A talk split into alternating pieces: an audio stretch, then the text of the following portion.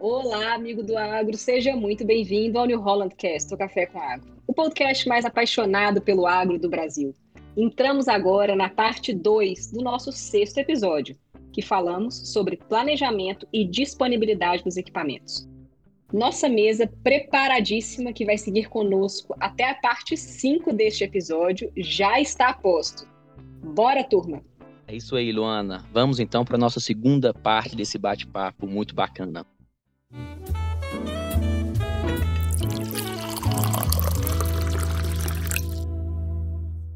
Foi muito bacana conhecer, na parte 1, as possibilidades de atendimento em relação às máquinas dos clientes de campo. Agora eu quero discutir um pouco mais com vocês como que a gente faz isso na prática. Vamos lá, Kleber, explica um pouco melhor para gente. Bom, Edu, para que os atendimentos né, eles sejam efetivos, sejam atendimentos de qualidade, onde o, o técnico consiga atender o objetivo, então a gente entende que tudo começa pelo treinamento. Então, o centro de treinamentos ele oferece capacitações que visam dar meios para que o técnico ele tenha condições de agir em qualquer, uma, em qualquer um desses três momentos. Então, no momento da manutenção preventiva, onde ele faz uma entrega técnica, ele orienta o cliente, ele orienta o operador, mostra o manual de operação com todas as manutenções é, previstas para o equipamento, manutenções de 10 horas, de 50 horas, de 100 horas. Depois, né, é, ele também é preparado para a questão da manutenção preditiva, onde ele conhece os parâmetros de funcionamento do equipamento. Então ele tem parâmetros elétricos, parâmetros hidráulicos e que ele pode monitorar esses parâmetros e qualquer variação que chame atenção,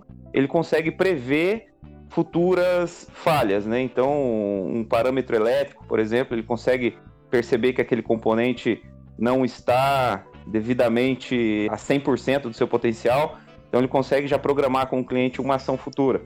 E o spot também, né? Então a questão da, do atendimento emergencial, da máquina parada, a gente capacita o técnico, deixa ele preparado para que no momento que a máquina parar, ele sabe por onde começar. A gente tem metodologias de diagnóstico, né, para que a pessoa sabe o técnico saiba por onde começar e saiba por onde como terminar esse diagnóstico, né, entregando a máquina funcionando perfeitamente para o cliente. É, Kleber, como é importante a parte do treinamento, né? A gente que é da ponta, o treinamento é fundamental nas três partes. Em especial quando a gente olha o preventivo e o spot, o treinamento ele é fundamental. Que nem a gente estava falando na parte de prevenção, revisão. Independente do que seja, se ele não tiver o treinamento adequado para fazer uma revisão dentro do, dentro do que se preconiza toda toda a operação, com certeza pode ter uma falha, isso vai prejudicar ele numa, na, na, nas operações futuras. E a gente também tem muito treinamento específico, até mesmo quem recebe a, a solicitação de emergência. Porque você imagina, o cara numa colheita, né? É uma colheita, o técnico tem que se deslocar lá para saber qual é o problema, voltar de novo para pegar peça, para fazer alguma outra, pegar alguma ferramenta que tu não conseguiu levar no momento, voltar de novo. Então esse parâmetro, é, o treinamento é fundamental até mesmo para quem está recebendo informação, como por exemplo o consultor e o coordenador de serviços de cada filial. Então é quando ele recebe a informação de emergência, ele já tem que estar treinado e apto para poder saber, no mínimo, qual tipo de ação técnica que tem que ser tomada ali. Então você aumenta a velocidade de ação e você tem uma melhora no atendimento do cliente. Isso daí é uma parte muito importante. Por isso que o treinamento ele é muito importante em todas as ações. Ô Ricardo, e importante também lembrar o treinamento ou a capacitação do, do nosso cliente ou do operador da máquina que está lá no dia a dia para fazer as, as manutenções ou as revisões que são recomendadas no manual. Boa parte da manutenção preventiva é feita no dia a dia da própria operação. O operador capacitado também consegue transmitir para a concessionária com mais clareza a, alguma falha que venha a acontecer o que dá velocidade numa manutenção emergencial. Exatamente. Então, é, isso é muito bacana pelo seguinte: como a operação agrícola ela tem que estar sempre rodando de mãos dadas, né? Não adianta a gente só exigir do técnico, do coordenador. A gente também tem que fazer um trabalho é, de treinamento para o cliente, um trabalho de desenvolvimento do próprio cliente junto ao equipamento. falo dele ter ações mecânicas, mas sim mesmo até mesmo ações operacionais. A gente tem exemplos de clientes que têm um, um volume de técnicos, de operadores altos, que acabam operando equipamentos aqui 24 horas por dia. Né? Exemplo, leiterias aqui na nossa região. Então, se você imagina um equipamento que chega a ter quase de 15 a 20 operadores, se você não dá o devido treinamento para esses operadores, qual que é o índice de quebra que você vai ter desse equipamento? Com certeza vai ser alto. Então, essa é uma parte importante. O treinamento, ele não é só para o caráter da concessionária, ele também é para o caráter do cliente. Né? Então, é muito importante esse, é, essa junção entre os dois para que você desenvolva o operador, para que você reduza a, o problema da máquina, reduza quebras da máquina e assim aumentando a disponibilidade e você também tenha capacitação técnica bem alta para que você possa atender problemas mais profundos do equipamento com bastante assertividade de uma vez só. Acho que um ponto importante aí que o Ricardo trouxe é a questão daquele primeiro filtro, né? Então, quando o cliente entra em contato com a concessionária, e o consultor ou o gerente de serviços tem que direcionar essa, essa ordem de serviço, né? então direcionar o técnico para fazer o atendimento. É, é, importante citar também a, a parte de inteligência né, que rola por, por detrás disso aí. Então na fábrica a gente tem um, uma equipe que trabalha com, com, com, gestão de dados ali, do que, de como as máquinas estão se comportando em campo.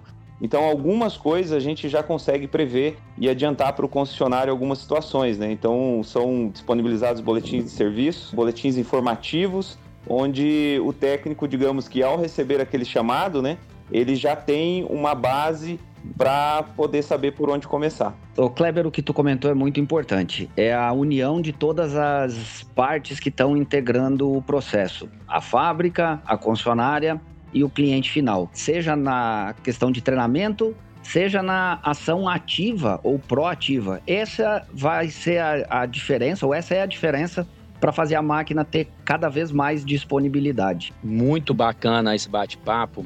E para mim a palavra-chave né, que foi mais comentada nesse, nessa segunda parte foi treinamento.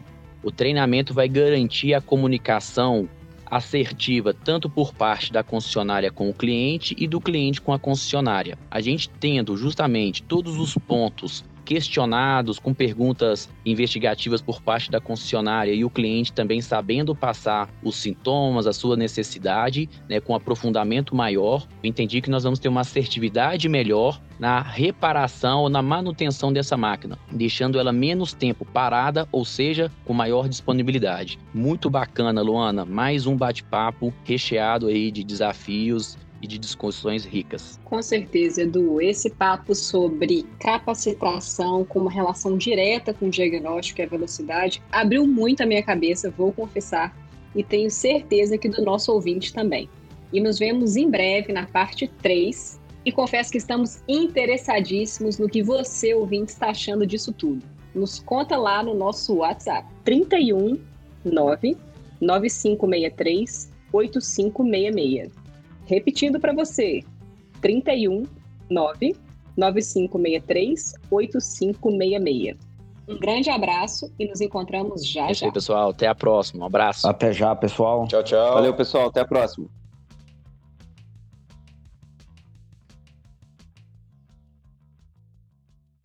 Esse podcast foi produzido pela CNH Industrial em parceria com Isvor Educação Corporativa e Consultoria.